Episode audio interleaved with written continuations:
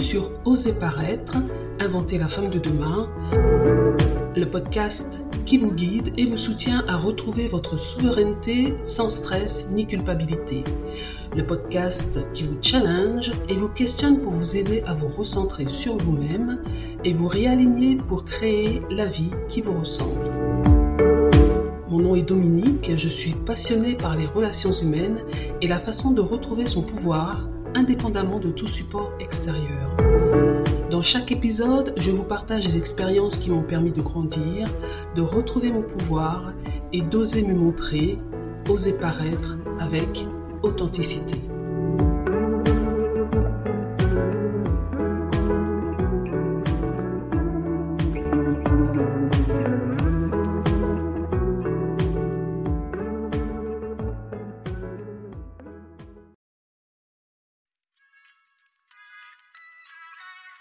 Bonjour à toutes et bienvenue dans ce nouvel épisode d'Oser paraître, inventer la femme de demain. J'espère que vous allez bien. Alors avant de plonger dans le sujet du jour, permettez-moi de faire un petit rappel de l'épisode précédent. Nous avons exploré la prise de conscience et compris à quel point c'était important pour enclencher un processus de transformation.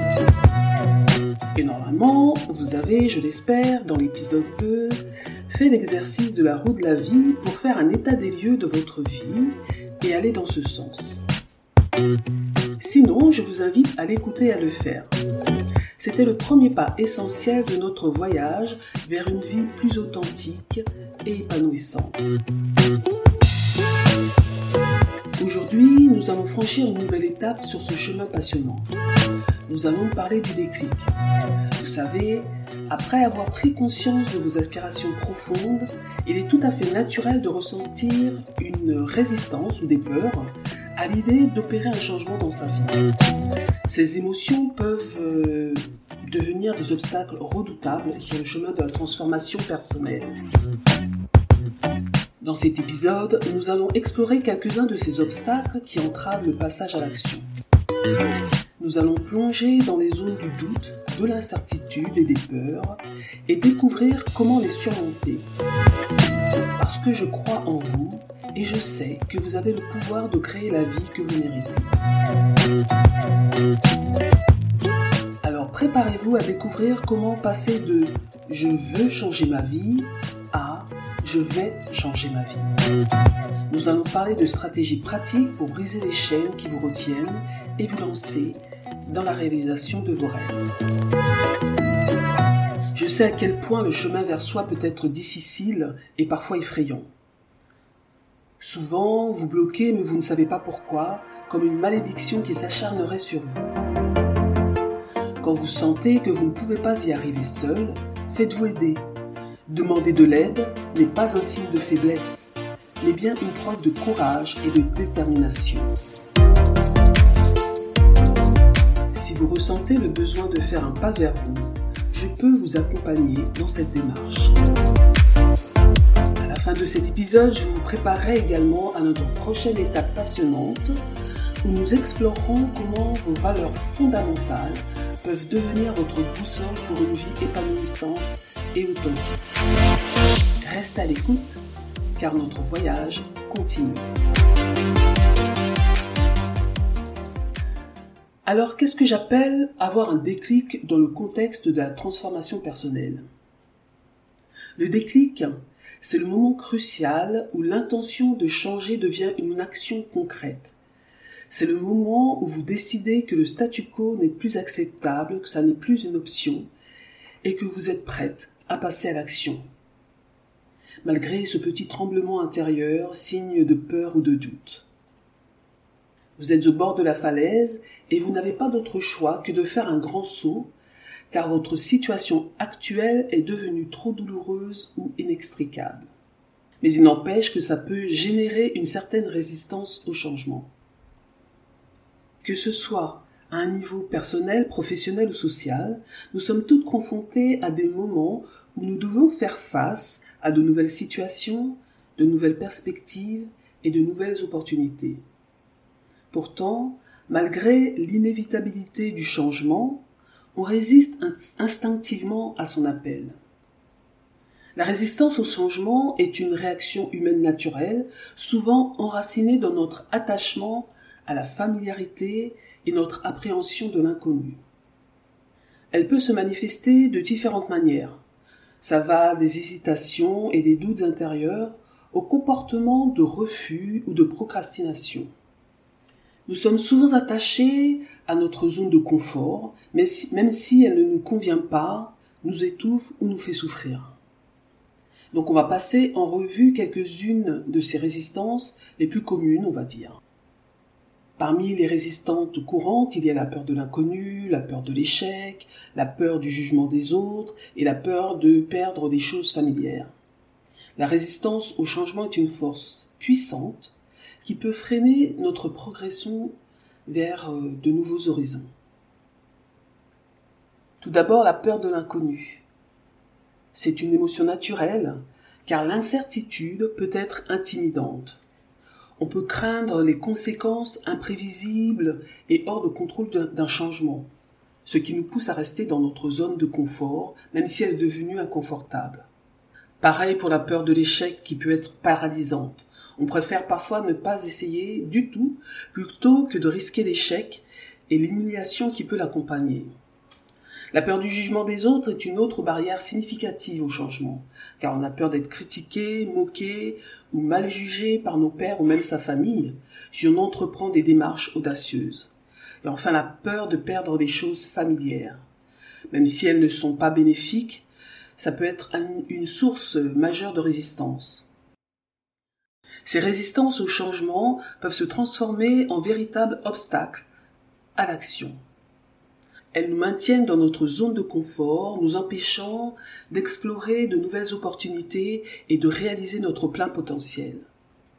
Dans les chapitres suivants, nous examinerons de plus près ces résistances et les moyens de les surmonter pour avancer vers un avenir meilleur. Les peurs et les doutes euh, sont des émotions fortes qui peuvent surgir lorsque nous envisageons un changement la peur de ne pas être à la hauteur, la peur de ne pas réussir et la peur de perdre ce qui est connu sont, autant de sentiments qui peuvent nous paralyser. La peur de ne pas être à la hauteur est souvent liée à un manque de confiance en soi. Vous pouvez vous sentir inadéquate face aux défis du changement, craignant de ne pas être à la hauteur des attentes, que ce soit les vôtres ou celles des autres, la famille, les amis, même si elles sont implicites.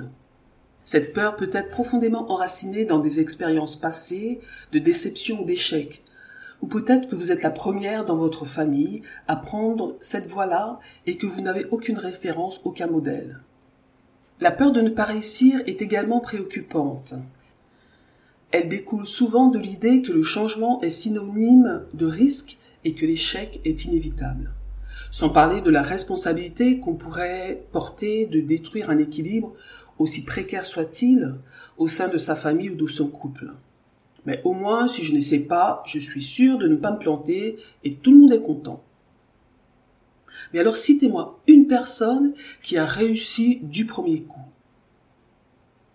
Si Thomas Edison avait arrêté à son deuxième, troisième ou même centième échec, on s'éclairerait encore aujourd'hui à la bougie. Il lui a fallu 700 essais, infructueux pour voir son rêve d'éclairer les maisons à l'aide d'un courant électrique qui passe à travers un simple filament de, carbone prendre vie. La persévérance, c'est aller au bout de ses rêves, ne pas abandonner dans les moments difficiles et percevoir les nombreux refus ou échecs comme de simples obstacles à surmonter, une façon de développer sa créativité, sa détermination et renforcer son pouvoir intérieur. Les personnes qui ont cette peur sont souvent enclines à abandonner avant même d'essayer, par crainte de l'humiliation ou de la déception. La peur de perdre ce qui est connu est, euh, est une autre émotion puissante qui peut entraver notre capacité à entreprendre un changement significatif dans notre vie. Mais si la situation actuelle n'est pas idéale, le simple fait de la connaître et de s'y être habitué peut créer une résistance au changement. Il est important de reconnaître que ces, peurs et ces doutes sont parfaitement normaux. Tout le monde les ressent à un moment donné. Il y a aussi le syndrome de l'imposteur. Ah, ce fameux syndrome de l'imposteur. Cette impression de ne pas être légitime pour entreprendre des changements importants dans sa vie ou s'aventurer sur une autre voie. C'est l'impression que l'on ne mérite pas le succès ou que l'on est un imposteur, un fraudeur, même lorsque l'on a les compétences et les qualifications nécessaires. Ce syndrome peut être particulièrement limitant car il peut vous empêcher de saisir des opportunités ou de vous engager pleinement dans un changement positif. Il peut découler de l'anxiété, du manque de confiance en soi ou de la comparaison constante avec les autres. Reconnaître le syndrome de l'imposteur est la première étape pour le, combattre. Alors comment reconnaître et savoir si vous souffrez du syndrome de l'imposteur? En voici quelques symptômes. Il y a un, l'autocritique euh, excessif. On a tendance à être très critique envers soi et à remettre en question ses propres compétences, même en présence de preuves tangibles de sa réussite. Deuxièmement, vous minimisez vos réalisations, c'est-à-dire que vous avez du mal à reconnaître vos succès et vous attribuez souvent votre réussite à la chance ou à des facteurs externes plutôt qu'à vos compétences ou à vos efforts. Ensuite, il y a la comparaison constante. Les personnes qui souffrent du syndrome de l'imposteur ont tendance à se comparer constamment aux autres, en se sentant souvent inférieurs et en se focalisant sur les réalisations des autres plutôt que sur les leurs. Si vous voulez être en constante faible estime de vous-même, continuez comme ça. Il n'y a rien de pire que la comparaison pour rester dans une mauvaise estime de soi-même. Quatrièmement, il peut aussi y avoir la peur d'être exposé, d'être vu. Vous avez une peur persistante d'être exposé comme si vous étiez des fraudeurs ou d'être découverte comme étant incompétente, ce qui peut entraîner bien sûr de l'anxiété et de l'insécurité. Alors comment affronter le syndrome de l'imposteur? La première étape pour surmonter le syndrome de l'imposteur est de prendre conscience de ses pensées et de ses croyances autodestructrices. Auto destructrice. Pas facile à dire. Identifiez les moments où vous vous sentez comme un imposteur et prenez note de ces pensées qui vous traversent l'esprit. Écoutez-vous parler. Écoutez votre dialogue interne. Si vous vous dites oh c'est nul ou je suis nul, t'es trop bête, euh, c'est vraiment nul ce que tu fais, etc. Et là, j'utilise que des mots polis. Donc prenez conscience de, ce dialogue interne. Ensuite, challengez vos pensées. Interrogez activement vos pensées négatives et, euh, et autocritiques. Demandez-vous si elles sont basées sur des preuves tangibles ou simplement sur des suppositions irrationnelles. Existe-t-il un ou plusieurs événements qui vont dans le sens de ces pensées? Si c'est si c'est un événement, et alors on ne réussit pas tout toujours du premier coup on se relève et on y retourne simplement. Vous pouvez aussi vous demander qui dans votre cercle familial proche avait un comportement ou des paroles dénigrantes sur vos actions. Vous avez peut-être intériorisé ce dialogue ou ce schéma. Ensuite, remplacez les pensées négatives par des affirmations positives et réalistes. Troisièmement, parlez-en. Partagez vos sentiments avec une personne en qui vous avez une grande confiance, qui saura vraiment vous soutenir, qui sera bienveillante. Je ne parle pas d'une bienveillance mielleuse ou dévalorisante.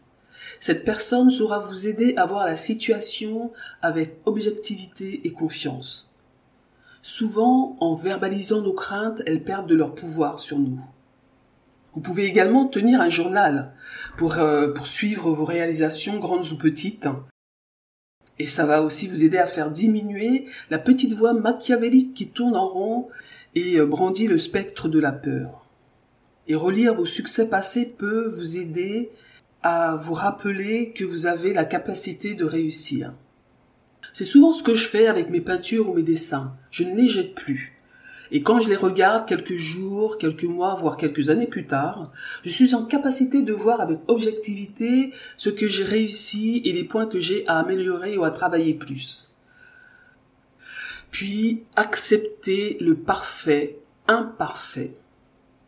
Accepter que personne n'est parfait et que l'erreur est une partie normale de l'apprentissage. acceptez de faire des erreurs et voyez chaque expérience comme une opportunité d'apprentissage. D'ailleurs, pour moi, la perfection, c'est agir avec son cœur. Retenez bien ça. La perfection, c'est agir avec son cœur. Car ce que je fais ou dis s'enracine dans, dans des sentiments profonds et authentiques. Donc ce sera forcément réussi. Quand j'ai dû arrêter ma première entreprise Autre chemin, je ne me suis pas du tout senti dans l'échec. J'ai pris le temps de prendre du recul et de voir, constater tous les bienfaits que m'avait apporté cette fabuleuse expérience. Parce que je m'étais découverte. J'ai découvert ma force, ma patience, ma persévérance, ma capacité à aller de l'avant malgré les questions, les incertitudes, là où j'en étais, là où je m'étais trompée et donc les erreurs à ne plus commettre à l'avenir. Bon, ok, au niveau financier, ça n'avait pas été euh, brillant, mais je savais maintenant ce que je voulais et à quel genre de personne je pouvais faire confiance. Parfois, certaines expériences, même dures, sont nécessaires pour nous permettre d'apprendre à regarder les gens et les situations avec lucidité et objectivité. En ce qui concerne l'argent, par exemple, je ne prends plus aucune décision avec impulsivité. Je sais garder la tête froide et je reviens aujourd'hui plus forte et déterminée par cet apprentissage. Ça ne signifie pas que je n'ai plus peur, non, bien sûr, mais je ne laisse plus la peur prendre le contrôle et me paralyser. On n'est pas dans un monde de bisounours. Certes, à certains moments, c'est plus difficile qu'à d'autres, mais ça fait partie du chemin. L'obstacle n'est pas là pour me détruire, mais pour m'aider à monter la marche suivante. Et au passage, J'aurais grandi, développé une ou des compétences et surtout je serais super fier de moi et du pouvoir nouveau qui s'est automatiquement déployé en moi. Alors comment développer une confiance en soi solide? Tout d'abord, définissez des objectifs réalistes, des objectifs euh, spécifiques, mesurables, atteignables et temporellement définis pour vous donner une direction claire et mesurable pour votre progression. Par exemple, si vous voulez faire le marathon de Paris, vous allez commencer par, euh, par vous remettre au sport, vous faire suivre par un médecin spécialisé, vous entraîner euh, seul ou avec d'autres, etc. Bref, vous découpez chaque étape en étapes plus petites, inscrites dans un, dans un emploi du temps pour, euh, pour atteindre votre objectif final. Parce que vous devrez tenir compte du fait que vous travaillez, du temps que vous devrez investir, de l'impact que ça aura sur votre famille, sur votre couple, votre travail aussi peut-être. Donc les étapes seront plus ou moins longues en fonction de différents facteurs. Ensuite, célébrez vos réussites. Ne sous-estimez pas l'importance de célébrer les petites victoires. Cela renforce vraiment votre confiance en vous et renforce votre motivation. Troisièmement, apprenez de l'échec. Vous voyez l'échec comme une euh, occasion d'apprentissage plutôt que comme une validation que vous êtes un imposteur. Analysez ce qui n'a pas fonctionné, apportez des ajustements nécessaires et continuez à avancer. Quatrièmement, développez de nouvelles compétences. Investissez du temps dans le développement de compétences et de connaissances pertinentes à votre domaine ou à vos objectifs. L'acquisition de nouvelles compétences renforcera votre confiance et votre capacité à accomplir des tâches difficiles. Par exemple, pour ce podcast, je n'y connaissais rien au niveau technique. Bah, j'ai appris toute seule. Bon, c'est loin d'être parfait, en tout cas comme j'aimerais que ce soit, mais si j'avais attendu que tout soit parfait, vous ne seriez pas en train de m'écouter aujourd'hui. Je m'améliore chaque jour. Et surtout, pratiquez la compassion envers vous-même. Traitez-vous avec gentillesse et compréhension comme vous le feriez avec un ami. Soyez indulgente envers vous-même lorsque vous faites face à des défis et ne vous punissez pas pour des erreurs, que je mets entre guillemets erreurs. Vous savez ce que je pense maintenant de euh, des erreurs. Ce n'est absolument pas constructif. C'est dans des moments de, euh, de vulnérabilité que vous devez faire très très attention à la compagnie que vous gardez, que ce soit au niveau des pensées ou des personnes qui sont autour de vous. J'aime beaucoup utiliser l'exemple du homard pour parler de la vulnérabilité. Vous me direz, quel rapport entre le homard et la vulnérabilité? Eh bien, saviez-vous que le homard change huit fois de carapace au cours de sa vie? Au moment de ce changement, c'est là qu'il est le plus vulnérable et que des prédateurs peuvent l'attaquer plus facilement, car sa carapace ne le protège plus. Il n'est fait que de chair. Il se planque, et il a bien raison, le temps que sa, que sa nouvelle carapace se forme. Alors quand vous vous sentez vulnérable, fragile, faites attention aux faux amis qui pourraient vous donner des conseils du style Oh ma pauvre, je te dis ça avec beaucoup d'amour, mais tu vas te planter là. C'est très risqué, tu as pensé à ta famille, ton mari, et blablabla, bla, bla, bla, etc. D'une part, c'est très violent, et ça vous fait perdre de vue votre objectif, votre but, et ça vous jette un peu plus dans, dans le chaos et le cercle vicieux de l'autodénigrement. Ne laissez jamais personne éteindre votre étincelle, ni vous faire perdre votre chemin. Donc, quand et si vous avez un rêve, évitez d'en parler à droite à gauche avant d'être profondément ancré dedans et d'avoir posé des racines solides, voire d'être suffisamment avancé pour que rien ne puisse vous faire douter de vous et vous faire perdre votre étoile du Nord. En affrontant le syndrome de l'imposteur et en travaillant sur le renforcement de votre confiance en vous, vous pouvez libérer votre potentiel et vous sentir plus sûr de vous dans vos entreprises personnelles et professionnelles. Cela vous permettra d'aborder le changement avec une attitude plus positive et une meilleure estime de vous-même. Pour surmonter les, résistances, il est essentiel d'avoir une vision claire de ce que l'on veut accomplir et pourquoi. Le meilleur moyen d'arriver nulle part est de ne pas savoir où je vais. Donc c'est important de définir des objectifs concrets et réalisables pour se motiver à agir. Et commencer par un petit pas. Les petits pas, ça peut contribuer à déjouer les plans d'autosabotage qu'on pourrait mettre en place inconsciemment. Vous pouvez faire cet exercice, par exemple, de vous détacher à la fois de la situation et des pensées négatives qui vous disent que vous avez toutes les chances de vous penser. Faites juste un pas en arrière et laissez passer. C'est vrai que c'est pas évident, mais c'est un exercice quotidien et la persévérance paye toujours.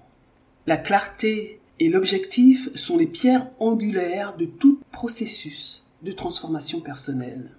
La clarté est la clé du succès. Plus vous pouvez visualiser votre objectif de manière détaillée, plus il vous sera facile de vous engager dans le changement. Savoir pourquoi vous voulez apporter ce changement dans votre vie renforce votre motivation et votre détermination. Vous avez plein de pratiques qui peuvent euh, vous aider à aller dans ce détachement, comme la méditation, la respiration, la sophrologie, etc.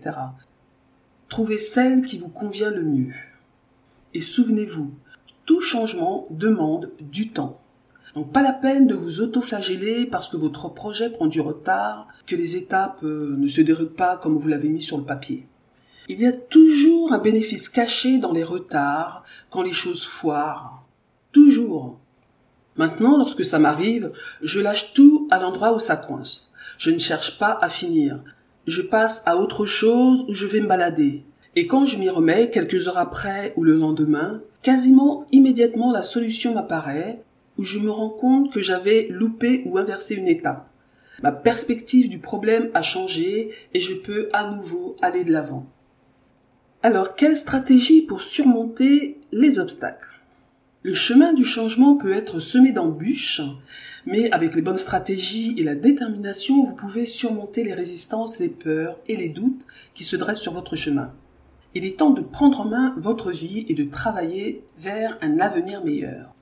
Donc pour commencer, il y a l'acceptation du changement comme une opportunité.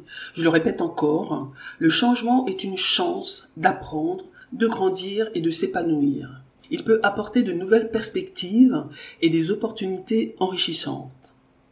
Gérer son stress et son anxiété. Trouver des techniques de gestion du stress comme euh, la méditation, la cohérence cardiaque, l'exercice physique régulier et la pratique de la conscience, de la pleine conscience pour vous aider à réduire l'anxiété liée au changement. Ensuite, euh, l'établissement euh, d'objectifs clairs pour chaque étape de votre parcours de changement, ayez des objectifs précis. Cela vous donnera une direction claire. Vous pouvez aussi créer un réseau de soutien, qu'il s'agisse d'amis, de membres de la famille, de collègues ou de groupes de soutien. Le partage d'expériences avec d'autres peut être très bénéfique. Mais comme je vous l'ai dit euh, plus tôt, choisissez-les soigneusement. Si ça ne maintient pas votre enthousiasme, si vous ne vous sentez pas soutenu, comprise, il y a de fortes chances que ce ne soit pas le bon soutien pour vous. Ensuite, apprendre à s'adapter au changement et à trouver des solutions créatives aux problèmes peut aider à réduire la peur de l'inconnu. Et surtout, rester persévérante. Le changement n'est pas toujours linéaire. Il peut y avoir des hauts et des bas. Il y aura des hauts et des bas. Restez engagé en dépit des obstacles et ajustez votre plan si nécessaire. Ça peut être repoussé de quelques jours ou d'une semaine une étape du projet par exemple. Apprenez à vous connaître, à gérer aussi votre énergie parce que euh, chaque jour peut être différent et euh, un jour vous pouvez avoir moins d'énergie qu'un autre et forcément ça vous retardera dans votre projet. Vous pouvez vous faire aider professionnellement. Si nécessaire, consulter un coach de vie, un thérapeute, une énergéticienne ou un mentor pour obtenir un soutien supplémentaire. Ils peuvent fournir des conseils personnalisés et des stratégies pour surmonter des obstacles spécifiques. Et j'y reviens encore, célébrer les petites victoires. Chaque étape accomplie mérite d'être reconnue et célébrée. Cela renforce la motivation et la confiance en soi. Je le répète, mais c'est vraiment, vraiment important. Donc dans cet épisode, nous avons exploré en détail les, les, obstacles au changement, de la résistance initiale aux peurs et aux doutes qui nous assaillent souvent lorsque nous envisageons de nouvelles voies. Nous avons également abordé le syndrome de l'imposteur et discuté des moyens de le reconnaître et de le combattre, tout en renforçant notre confiance en nous. Maintenant que nous avons une meilleure compréhension de ces défis, nous sommes prêtes à plonger dans un sujet tout aussi essentiel, les valeurs fondamentales. Nos valeurs fondamentales sont les principes qui guident nos actions et nos décisions, et elles jouent un rôle crucial dans le processus de changement. Dans l'épisode à venir, nous explorerons en profondeur ce que sont les valeurs fondamentales, comment les identifier et comment les utiliser comme un moteur puissant de motivation pour un changement positif. Alors restez à l'écoute pour découvrir comment vos valeurs peuvent devenir votre boussole dans la quête d'une vie plus épanouissante et alignée sur ce qui compte le plus pour vous. Je vous remercie de m'avoir écouté. N'oubliez pas de vous abonner ou de partager. Vous trouverez en description de l'épisode les différents moyens pour me joindre. Je vous rappelle que mon calendrier vous est ouvert jusqu'au 31 octobre 2023. N'hésitez pas à prendre rendez-vous si vous souhaitez aller plus loin, approfondir ou partager vos réalisations. L'appel est offert. À bientôt!